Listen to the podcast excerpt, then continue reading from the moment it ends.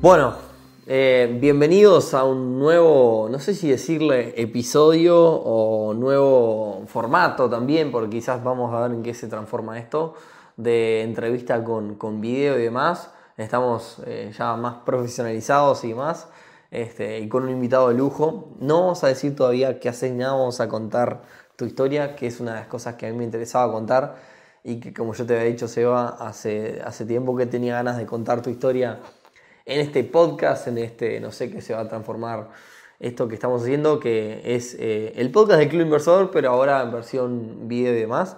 Muchas gracias, Sebas, por, por participar de esta primera edición especial. Y, bueno, nada, empecemos, si querés, no hables todavía del emprendimiento, contanos quién sos eh, y, y, nada, qué edad tenés, ¿Y hace cuánto que empezaste con esto que te, ahora vamos a contar qué es? Bien, bueno, muchas gracias por la invitación, Nico. Eh, bueno, mi nombre es Sebastián Fernández. Eh, soy papá de Pachi y Pauli, esposo de María.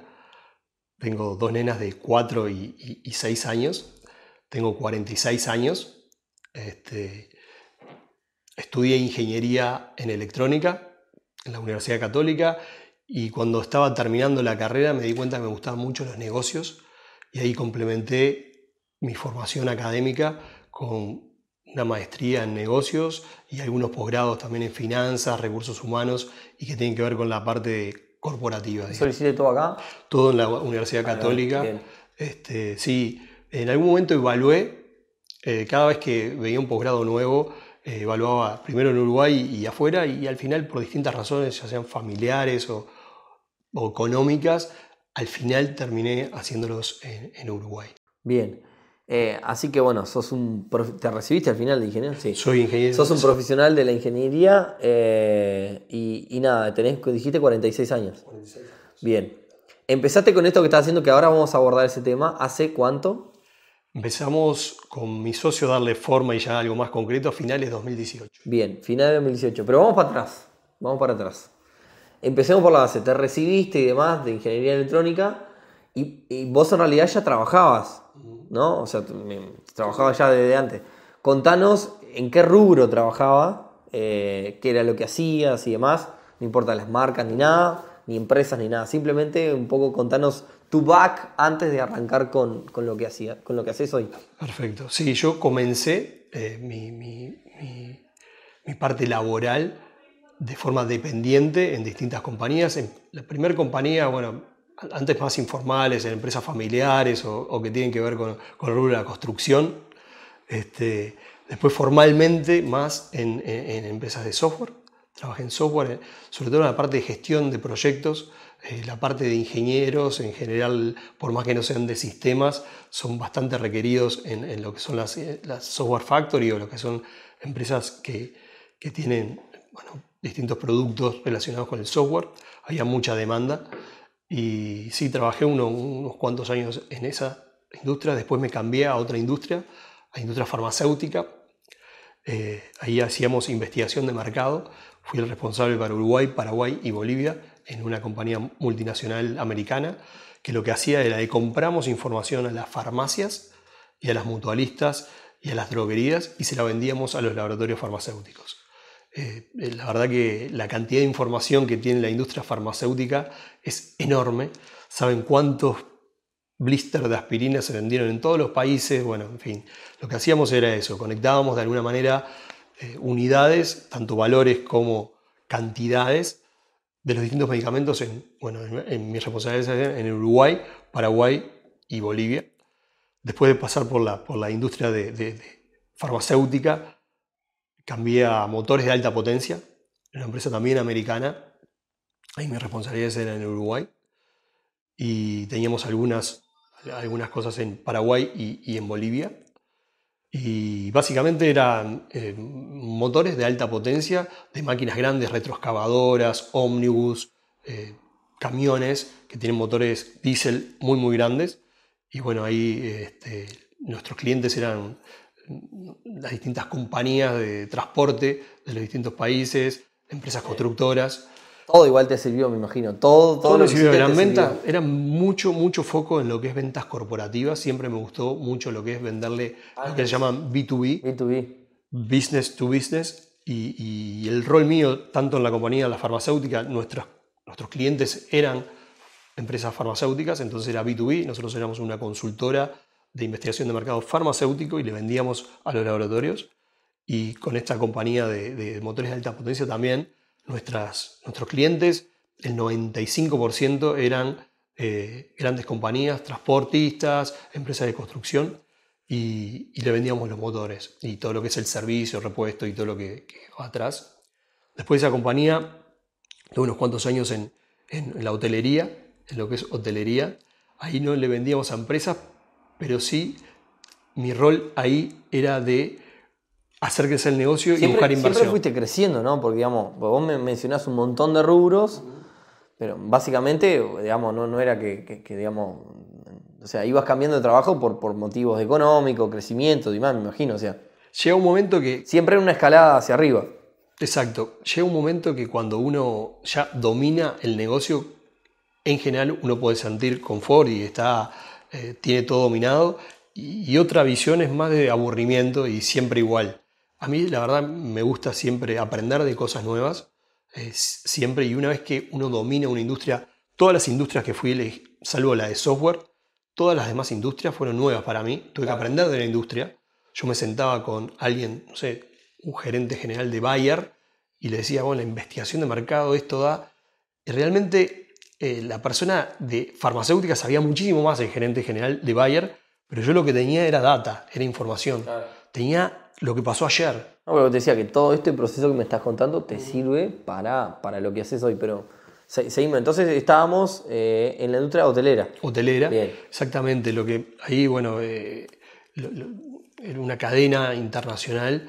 Ahí tenía responsabilidades en Uruguay, Paraguay y Argentina. Y teníamos que hacer que es el negocio. Y, y mi rol ahí, como country manager, era buscar inversores que invirtieran para justamente crecer y tener más eh, infraestructura, digamos.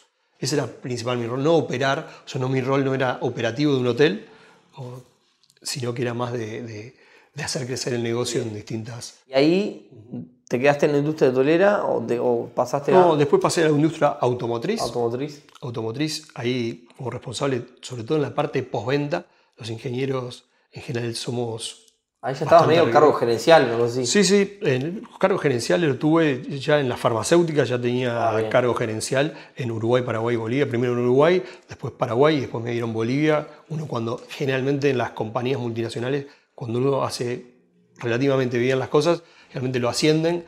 Los países chicos no hay mucha, ya era country manager de Uruguay, entonces te dan otro país y así vas creciendo las responsabilidades.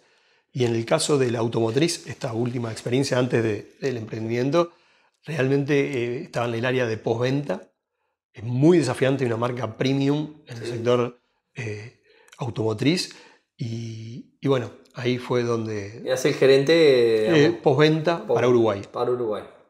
Bien, contanos, nada, no, quiero detalles, pero contanos ¿Cómo era tu estándar de vida? Porque acá, está el chiste de, todo este proceso, ¿no? y justamente de tu historia, una de las cosas que más me cautiva, de las que más conozco, mira que conozco un montón de historia, es eso, y por eso te admiro también, porque tuviste esa capacidad, digamos, o esa valentía. ¿Cómo era tu estándar de vida en el momento donde tenías un cargo gerencial en una marca premium automotriz en Uruguay? Bien, la verdad, el estándar de vida, con mi esposa, bueno, ahí ya teníamos eh, nuestra segunda hija había nacido hace poco. Eh, mi hija que hoy tiene seis, en ese momento tenía dos años. Estamos hablando a mediados de 2018. Pero digo, a lo que quiero llegar es familia, hijo, casa propia. Casa propia. Vehículo propio. Vehículo propio. Eh, o sea, igual a que vos, tenías como, digamos, un, lo, que, lo, que, todo el mundo dice, que digamos, las necesidades básicas cubiertas y además tenías eh, conozco tu historia, tenés un, digamos, un salario bastante por arriba de la media, ¿no? Digamos, eh, a, eso quiero ir, ¿no? De que, de que, o sea, digamos, no es que estabas en una necesidad de salir en eso, ¿no? Quizás en muchos en tu situación, mira que muchos en tu situación, 99,9 no hacían lo que hiciste. Por eso justamente estamos sentados acá. Eh, entonces, digo, tenías un estándar de vida alto, un nivel de vida alto y lo disfrutabas. Ahora, Sí. Lo que es la carrera corporativa, realmente yo era el clásico de, multinacional y hacer carreras en las multinacionales. Creo, creo yo parte, antes las universidades y los colegios en general formaban buenos empleados, lo cual no está mal. Decían, esforzate mucho, estudia bien, tené buenas notas, para después hacer, eventualmente, si te van bien y tenés suerte, hacer una carrera corporativa. realmente a mí me enamoró eso, no sé si es porque me lo compré, cuando me lo vendían las universidades, ese formato que era lo que hacían. La palabra emprendedurismo cuando, cuando yo estudiaba eh, no existía, la palabra ni siquiera existía. No, no pero a, lo que quiero llegar es, para quien nos está viendo, nos está escuchando, Seba era gerente en una multinacional premium. O sea, e, ese tipo de, trabajo, ese tipo de salario, ese tipo de estándar de vida. Exacto. Ahora, ¿qué pasó? Mira, yo siempre, cuando veía al jefe, a mi jefe, siempre soñaba con ser él. Y la verdad tuve suerte en la vida y muchas veces me tocó ser él y el jefe de mi jefe en algunas oportunidades. En esa experiencia, cuando yo veía no tanto a mi jefe, sino al jefe de mi jefe, yo la verdad no me veía de acá cinco años si hacía bien las cosas como esa, esa persona. Realmente no me gustaba, eh, no, no me gustaba en aquel momento haber sido el jefe de mi jefe. Yo siempre proyecto, en general, bueno, me esfuerzo, si tenés suerte y te va bien, Normalmente, mm, generalmente mi jefe me recomendaba, mi jefe ascendía y quedaba yo en la posición de mi jefe. Y lo mismo así en las carreras corporativas.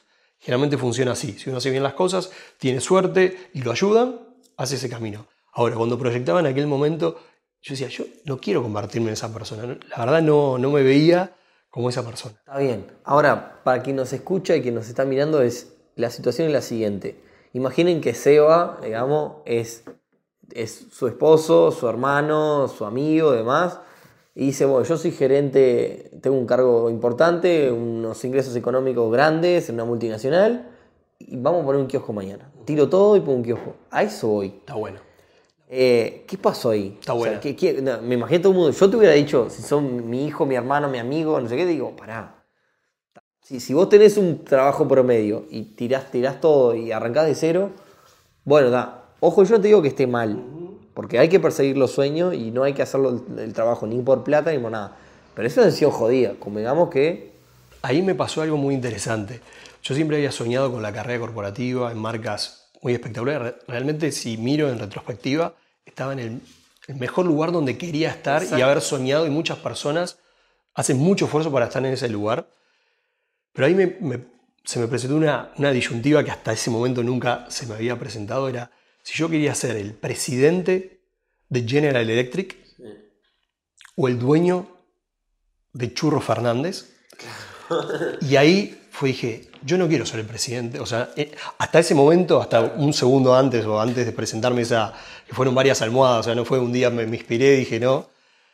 Quise tener mi propio emprendimiento que realmente antes ya lo había tenido, pero las compañías, las multinacionales son muy buenas en tratarte muy bien, hacerte crecer, darte incentivos, pagarte la medicina prepaga, la comida, company car, distintos bonos. Entonces hacen un excelente trabajo para, para que te quedes. Para que te quedes, tal cual. Y ahí depende cada uno. Y ahí el tema va muy asociado con el tema de la felicidad. Cuando uno va a laburar todos los días y, y viene el viernes y te pones contento porque viene el fin de semana y el lunes te deprimís porque es el lunes que tenés que ir a la oficina o tenés que ir a la fábrica o donde sea que tengas que ir, ya ahí te lo empezás a cuestionar. Ahora, yo te digo una cosa, yo no hago las cosas por plata, a mí eh, me, gusta hacer las cosas porque me gusta y voy atrás de mi sueño, está todo bárbaro. Lo que yo digo es, me daría un poco de miedo salir del, gerente de la multinacional a churros. O sea, es como que un cambio muy trascendental, y eso que soy bastante arriesgado en, más que el promedio. Sí, el tema es que cuando uno empieza con las carreras corporativas cada vez es más difícil. Lo más fácil de emprender, y es dificilísimo, no estoy diciendo que sea fácil, es cuando vos terminás o, terminás el liceo y vas a la facultad o terminás la facultad. Porque ahí el costo de oportunidad es muchísimo menor que cuando sos, ya tenés familia, tenés colegios, tenés... Y además otra cosa, claro, tenías familia, tenías una casa, tenías todo, o sea, tenías todo como armadito, porque digamos, si uno es, bueno, no es solo, no tiene familia y demás, no tiene demasiado que perder porque el, afectado sos vos. Ahora, en esta decisión, eh, tu familia te acompaña. Fue totalmente, fue tomado en familia. O sea, fue... Para, vayamos al momento. Vayamos al momento. ¿Qué día se te ocurrió voy a alargar todo esto? O si se te ocurrió largo, largo todo esto por esto otro, o sea, ¿qué, ¿qué, fue primero? En paralelo con mi amigo y actual socio, nos veníamos juntando una vez por semana, cada dos semanas, una vez al mes, para emprender. O sea, queríamos, realmente ahí yo ya había entendido cómo era el concepto de emprender y que era tener un negocio propio de uno mismo, ser el, el, dueño de su propio destino, digamos, que se, que se escucha, y eso, churros, churros Fernández o, o, lo, o, lo, que sea, ser es mucho mejor y te sentí mucho más feliz.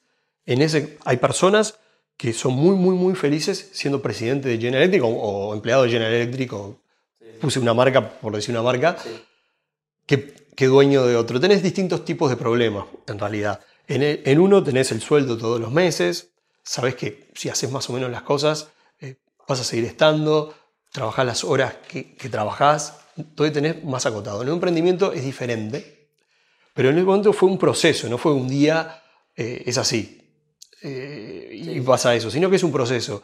Primero la insatisfacción de la carrera corporativa y ver el jefe mi jefe y no quería convertirme en, esa persona, concretamente, pero hubiera sido igual en otro. No es puntualmente de, esa marca, hubiera sido lo mismo en otra compañía.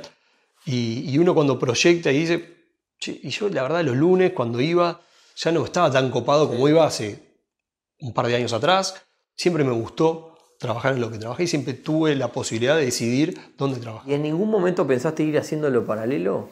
Porque, porque vos lo hiciste muy, a, eso voy conociendo tu historia, lo hiciste como muy, muy, de, muy de golpe. O sea, eh, yo soy el hincha número uno de hacer lo que te gusta y de, y de, y de ir por tu camino y, digamos, ser vos el que toma la decisión y no ser, no, comparto eso contigo. Eh, ahora, en mi caso, por ejemplo, estoy haciendo un camino muy, mucho más paralelo de, de ir de a poquito largando uno y, haciendo otro, ¿no? Eh, Capaz que no sé, me parece que medio de golpe fue. No, hicimos, hice bastante, una parte en paralelo, pero realmente notaba que para tener reuniones comerciales, generalmente pocas empresas, nosotros lo que, lo que vendemos, le vendemos a compañías, entonces pocas empresas nos dan reuniones antes de las 8 de la mañana y después de las 5 o 6 de la tarde.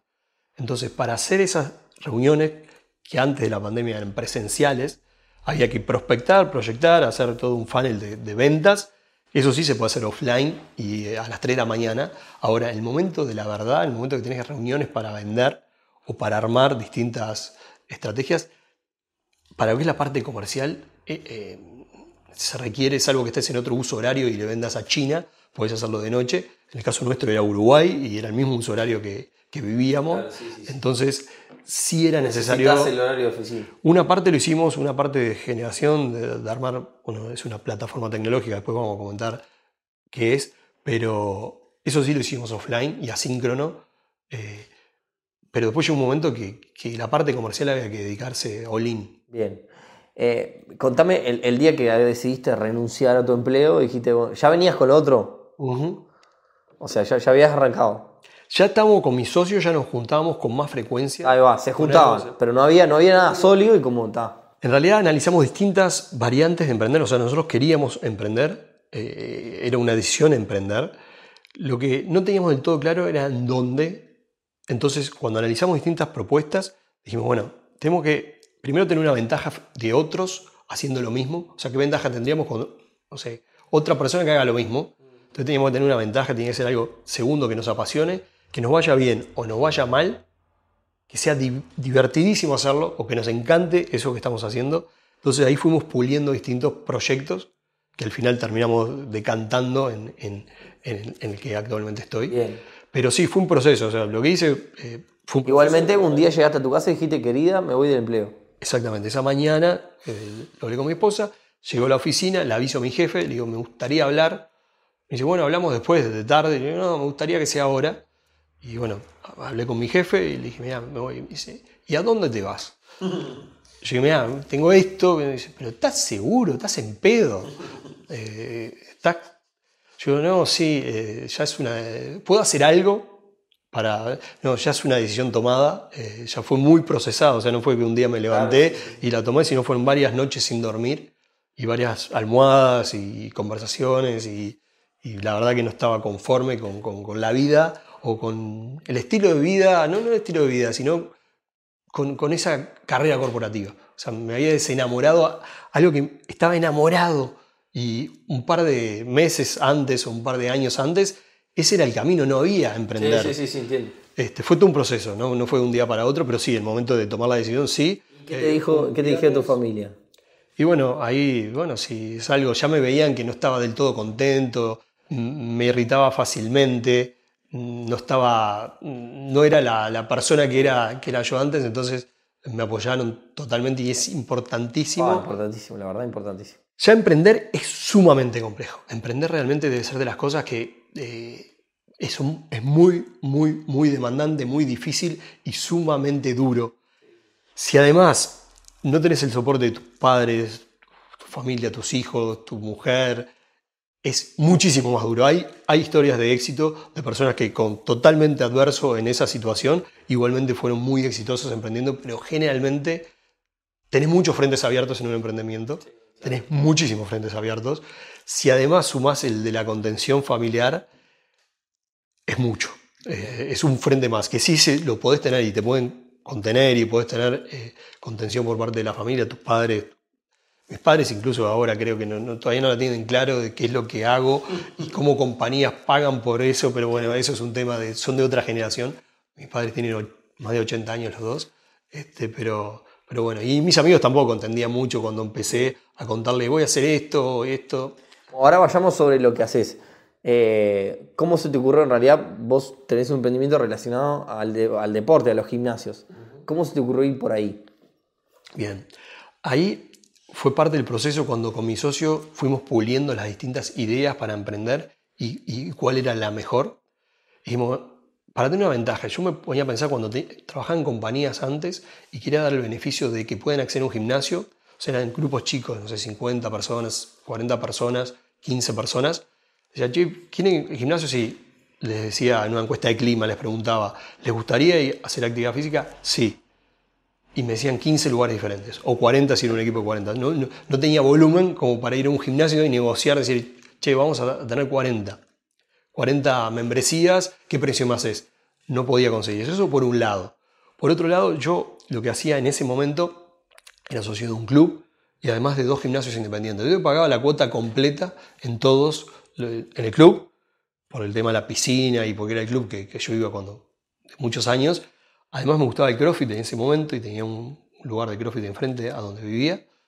Y después el boxeo. Entonces pagaba tres gimnasios completos.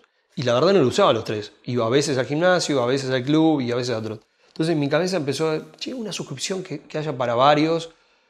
Ahí eh, también tenía una componente importante que era, tenía que ser corporativo, tenía tecnología, también, o sea, tenía tres patas que para mí son alucinantes. Uno es la tecnología, el otro es las ventas corporativas y el otro es la industria del fitness. Y con mi socio, que empezamos a hablar, y decir, che, ¿en, qué ¿en qué soy bueno yo? Yo creo que soy bueno o puedo ser, llegar a ser bueno en vender a empresas.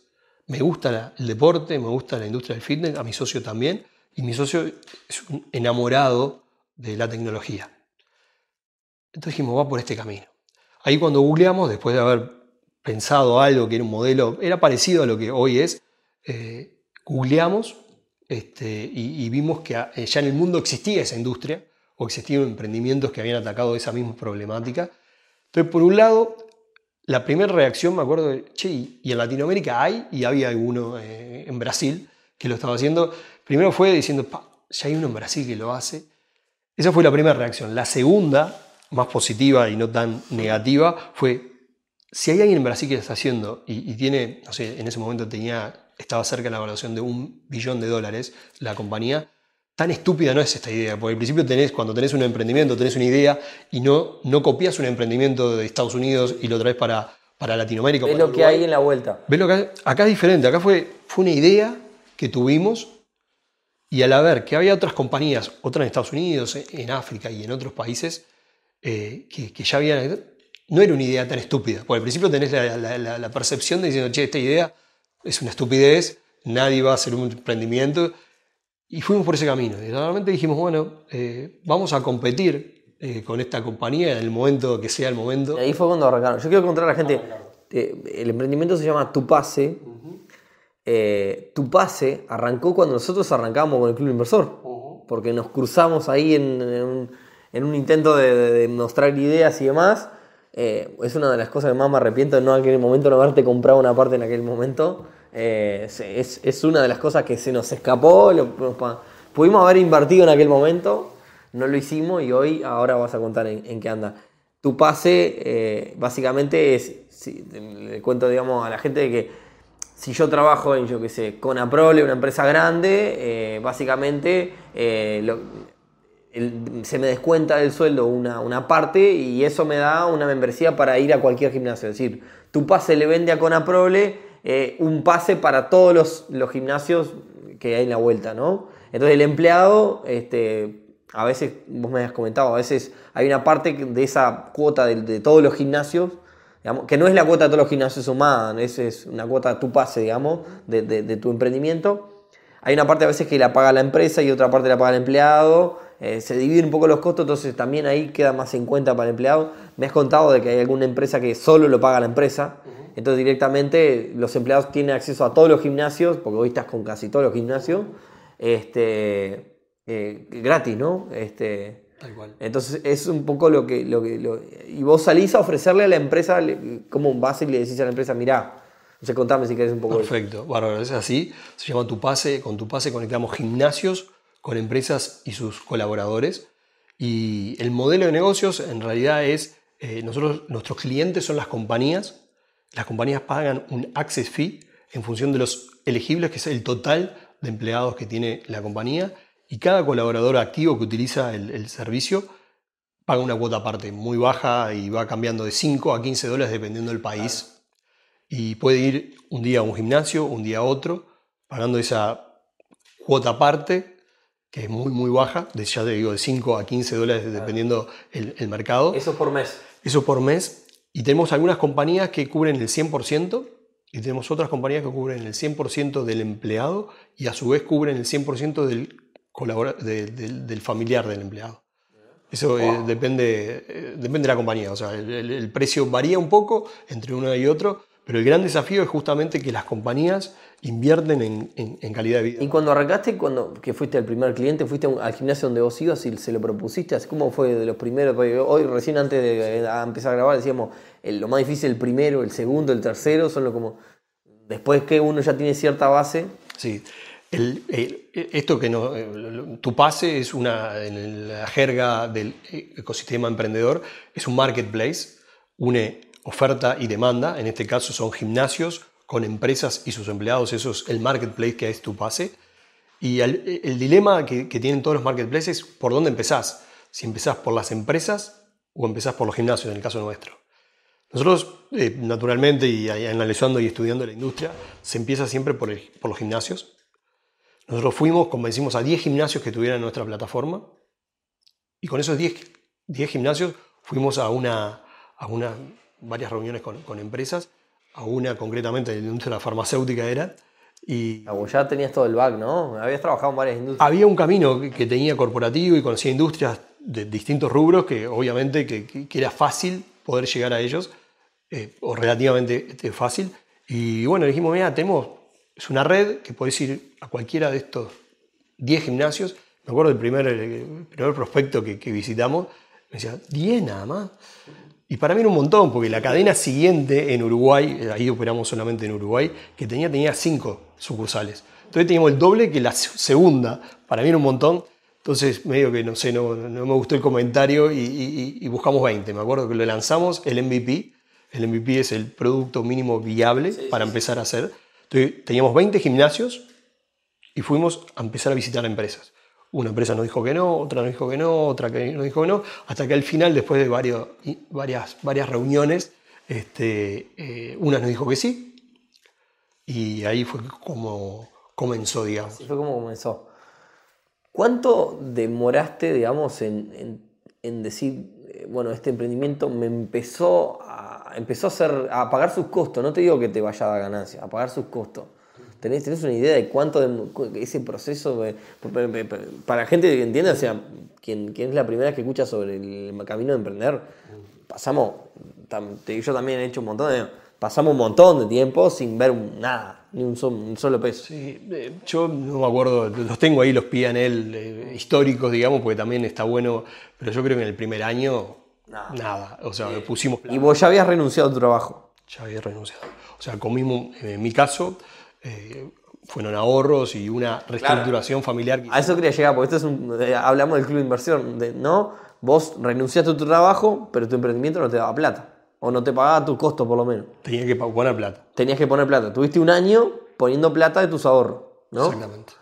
Eh, vos me has contado, en realidad, que vos dejaste tu casa también, ¿no? E, e, esa historia, es eso es lo peor de la historia. Esa es divertida, esa es divertida. Lo que hicimos para reestructurar y no tener costos fijos, lo hablamos con, mi esposa y, y, realmente nos fuimos, en principio era un año, a irnos a vivir a lo de mis suegros y al final fue más tiempo, creo que estuvimos como casi tres años, dos años y medio. O sea, de gerente de una multinacional te fuiste a vivir a la casa de las padres de tu Lo que hicimos, ¿no? éramos propietarios. Ahí está el, tema. Éramos propietarios de una casa nueva que habíamos construido hace muy poco y, bueno, la alquilamos y con eso teníamos ingresos, más los, los ingresos de dependiente y, y, también de forma independiente que genera mi, mi esposa.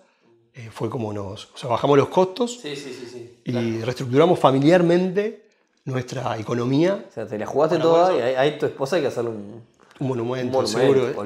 Los podcasts deberían de ser a, las parejas de los emprendedores porque realmente... No tengo duda. Este, y, o las familias o los padres, o que sea que esté al lado del emprendedor. Pero sí, tuvimos que reestructurar porque obviamente eh, para, para seguir viviendo lo que hicimos fue achicamos los costos porque por un, por un tiempo, en principio fue un año y al final fue un poquito más, sabíamos que, que, no, íbamos, a poder sacar plata del emprendimiento y te iba que poner... Claro, era, un año a pérdida.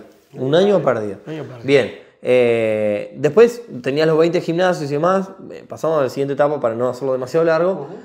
¿Cómo, ¿Cuál fue el siguiente escalón de crecimiento? O sea, vos fuiste por el lado, de, me estás contando también, por el lado del ecosistema emprendedor, empezaste a obtener fondos no reembolsables de apoyo de diferentes instituciones, o sea, ¿cuál fue el, siguiente escalón? Nosotros queríamos estar, ser parte de un ecosistema que ahí en ese momento estaba un poco desarrollado, pero no estaba tan desarrollado como está ahora. Ahora realmente está muchísimo más desarrollado el ecosistema emprendedor uruguayo y queríamos compartir nuestra historia o nuestro eh, sentimiento cómo estamos viviendo con otras personas que estuvieran en la misma situación. Ahí fue donde nos conocimos, Nico, y otros tantos emprendimientos eh, primero nos acercamos a Ítaca, que es la incubadora de la Universidad Católica, que las incubadoras agarran proyectos en etapa de idea y después los ayudan a que sean un proyecto que se pueda vender, comercializar, bueno, en fin, hasta, hasta donde quiera cada uno llegar. Después tuvimos el apoyo de ANDE en un fondo semilla de aporte no reembolsable. Después eh, estuvimos muy metidos con Endeavor, Uruguay. Realmente Endeavor Uruguay nos abrió las puertas y estamos muy, muy metidos en Endeavor. ANI también, eh, y todo lo que es el ecosistema emprendedor uruguayo, ya sea de incubadoras como de aceleradoras, que no hay Y eso, eso, te ayudó a seguir al siguiente escalón, digamos, a, ir a... Pasaste de, 20 a cuánto, digamos. Mira, hicimos así. Lo que hicimos fue, después de tener los 20 y los primeros, el primer cliente corporativo, le decíamos a los empleados de esa empresa que nos recomienden gimnasios para adherir. Entonces fuimos creciendo la red de gimnasios, no solamente con los que me gustaban a mí, sino los que les gustaría a los colaboradores de clientes que ya son nuestros. Entonces fueron recomendando y fuimos creciendo. Empezamos 20, 50, 100. Hoy en Uruguay tenemos cerca de 500, solamente en Uruguay. Y, en los seis países donde operamos tenemos cerca de 1000 gimnasios. Claro, por eso, ahí va otro escalón más. O sea, después de que creciste la red de gimnasios, con esa red de gimnasio pudiste ir a encarar nuevas empresas y decir, Hoy tenemos, en vez de 20 o 10 como tenía, tenemos 50, 50, 100 y fuimos creciendo. Sí, ahí va. Y, hoy tenés cerca de 500 gimnasios y cerca de cuántas empresas? Son 100 empresas. 100 empresas, es bastante. Bien, y después el siguiente paso fue internacionalizarse, salirte al... ¿Cuál fue el primer lugar donde fuiste? Primer país que analizamos, hicimos una matriz de internacionalización distintos pros, contras que tiene cada país, población, fue Paraguay. El primer mercado que, Además lo conocías porque yo ya habías, trabajado. Por eso, o sea, parte de la decisión de por qué un mercado era... Eh, hay un montón de variables que son del negocio, pero hay otras que son de, no sé, eh, podés ir, ir, si tenés un primo en un país capaz que es bueno porque el soft landing es mejor, pero capaz que no es el mejor país para ir. Ahí se cerraba todo. Paraguay era un país que era cerca, relativamente, tenía el doble de población que nosotros, o sea, era un país mucho más grande que Uruguay, y, yo tenía experiencia y tenía contactos para... Porque esta, esta industria funciona mucho con contactos, y sobre todo corporativos, entonces como ya he trabajado en, en Uruguay, Paraguay y Bolivia, en esos países tenía contactos en la industria farmacéutica y en otras industrias que había trabajado. Bien. Así que, bueno, hoy estás en Uruguay, Paraguay, ¿qué otros países? Uruguay, Paraguay, Bolivia, Costa Rica, Panamá y ahora en, en, marzo lanzamos Ecuador. Costa Rica y Panamá.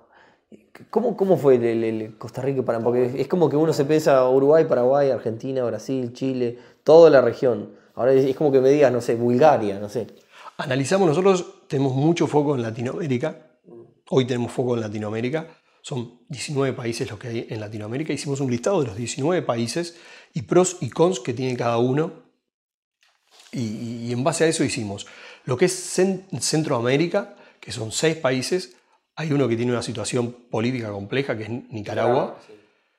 De los que quedan los otros cinco, fuimos a los más grandes, en realidad.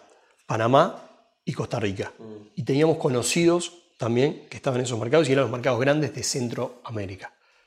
Por distintas razones descartamos Argentina, descartamos Chile Brasil también, lo dejamos para más adelante. Entonces, hicimos todo el listado, una matriz de pros y cons de cada uno y distintas situaciones, los escoreamos y dijimos, bueno, vamos a ir en este orden. Vos me contabas la otra vez en un evento donde nos cruzamos que y abrir un mercado nuevo es un mes en ese país. Aproximadamente, exactamente. O sea que ahí también tenés el tema de familiar, ¿no? Me voy un mes fuera. Sí, mi esposa ahí, la verdad que también eh, con las nenas, este, extrañaron mucho, yo también extraño, pero generalmente la forma de abrir un nuevo mercado es eh, voy al mercado, visito gimnasios, visito empresas, eh, veo la parte legal para constituir la compañía, hay que averiguar, firmar cosas y un montón de cosas.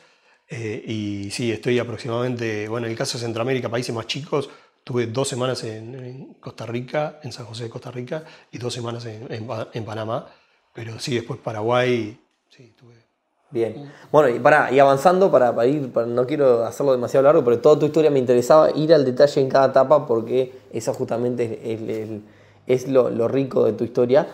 Eh, hoy estás en una etapa donde estás en un montón de países y estás, no te digo que estás buscando inversión, sino que me contabas que estás también, no sé si quieres contar algo, estás cerrando una ronda. Sí, exactamente, estamos, tenemos una ronda abierta hoy este, para continuar la expansión y hacerlo más rápido. O sea, lo que hace en general la, inversión para este tipo de emprendimientos es acelera. Para, quien no sabe, una ronda es yo tengo mi emprendimiento y voy a vender una parte a determinada cantidad o a un inversor que me inyecta dinero en el negocio, se queda con una parte de la torta de mi negocio, pero me inyecta un buen dinero este, eh, con el objetivo de seguir creciendo.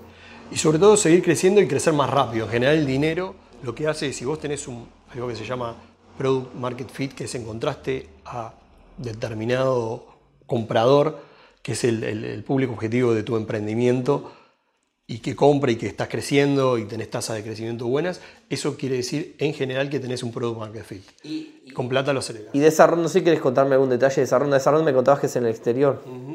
Sí, estamos eh, conversando eh, por el monto de la ronda. Eh, en, Uruguay no, no no se manejan ese, tipo de tickets y, estamos concretamente en Brasil. Ahí está. Con un VC, un Venture Capital. Sí, sí, vos me contabas también antes de, grabar, en realidad los montos son elevadísimos.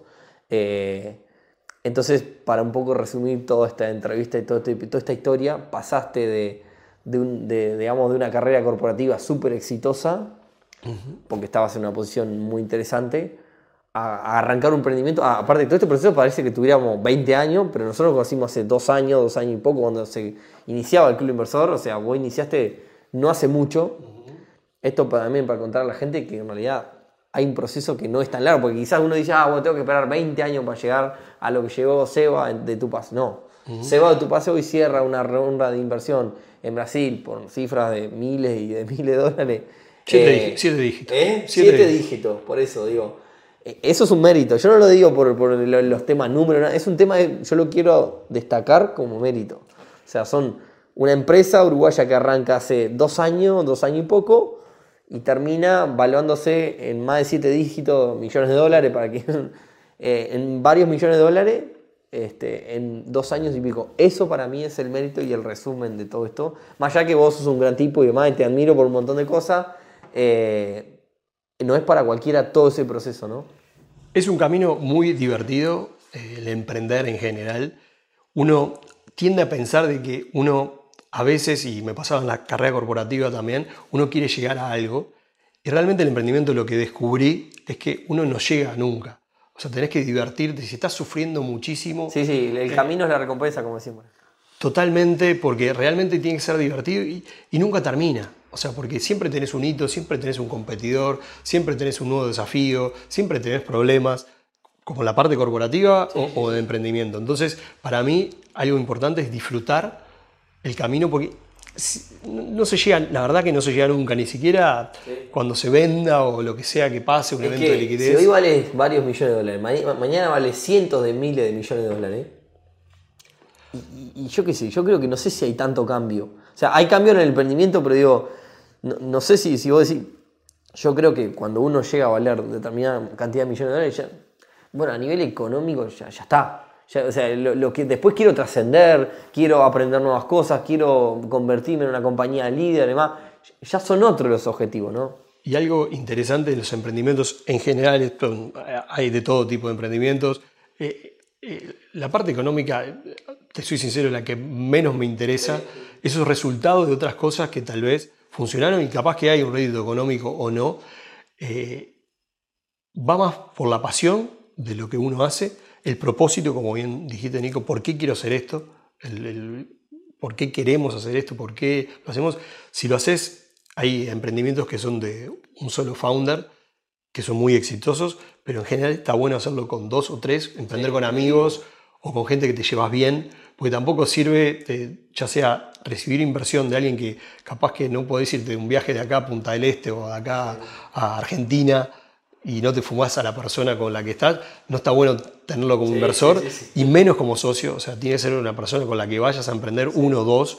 Eh, no hay un número, pero generalmente es mejor emprender de a varios y, disfrutar el camino, o sea, divertirte. Va a haber momentos durísimos, durísimos. Hay otros momentos muy, muy buenos en cualquier emprendimiento y eso capaz que lo tenés en el mismo día. Y, y para, como este, en, este, en este podcast hablamos de plata, no se piensen que Seba es un multimillonario, ¿no? O sea, que tu empresa, tu empresa valga millones. Uno de los méritos que vos hiciste, que no lo contamos entre, en, este, esta entrevista, es que vos reinvertís todo lo que estabas contando. Apenas pagás tus gastos y se reinvierte cada dólar que ingresa. O sea, acá no se piense de que se llega al camino de los millones este, sacando millones para el bolsillo de uno, ¿no? Exacto. El, el, emprender en general es uno hace lo que le, lo que le gusta o lo que está feliz y, está contento con lo que está haciendo y tal cual lo que dice Nico, nosotros eh, ahora estamos en, el crecimiento de la compañía, cada vez que un país está más o menos estable, incorporamos otro, tiene costos, nosotros armamos entidades locales en cada uno de los países para facturar a las empresas, para que los gimnasios nos facturen a nosotros y nosotros pagarle a los gimnasios. Entonces tenemos un costo operativo en cada una de las, de las jurisdicciones que operamos, importante. Y, bueno, pero sí, eh, todo se reinvierte. Bueno, nada, Seba, no te robo más tiempo. Muchísimas gracias por, esta entrevista y por esta historia. Tenía muchas ganas hace tiempo de contarla, eh, pues yo la conozco y, siempre me, sorprende. Eh, no, me sorprende porque acompaño lo que hiciste, pero sí son, son como, es dentro de, es como medio extremista, porque pasa más que nada porque a mi entender te tiraste de allá arriba hacia, hacia abajo, porque tampoco tu pase no era una empresa que valía millones cuando vos te tiraste. O sea, no es que... Eh, y, la verdad que eso es admirable y es, y es también un camino que se puede, ¿no? Porque también eh, sin, horas sin dormir y demás, pero, pero me parece que es una historia súper interesante y te agradezco por participar de esta entrevista. Muchas gracias Nico por la invitación y arriba. Vamos arriba. Vamos arriba.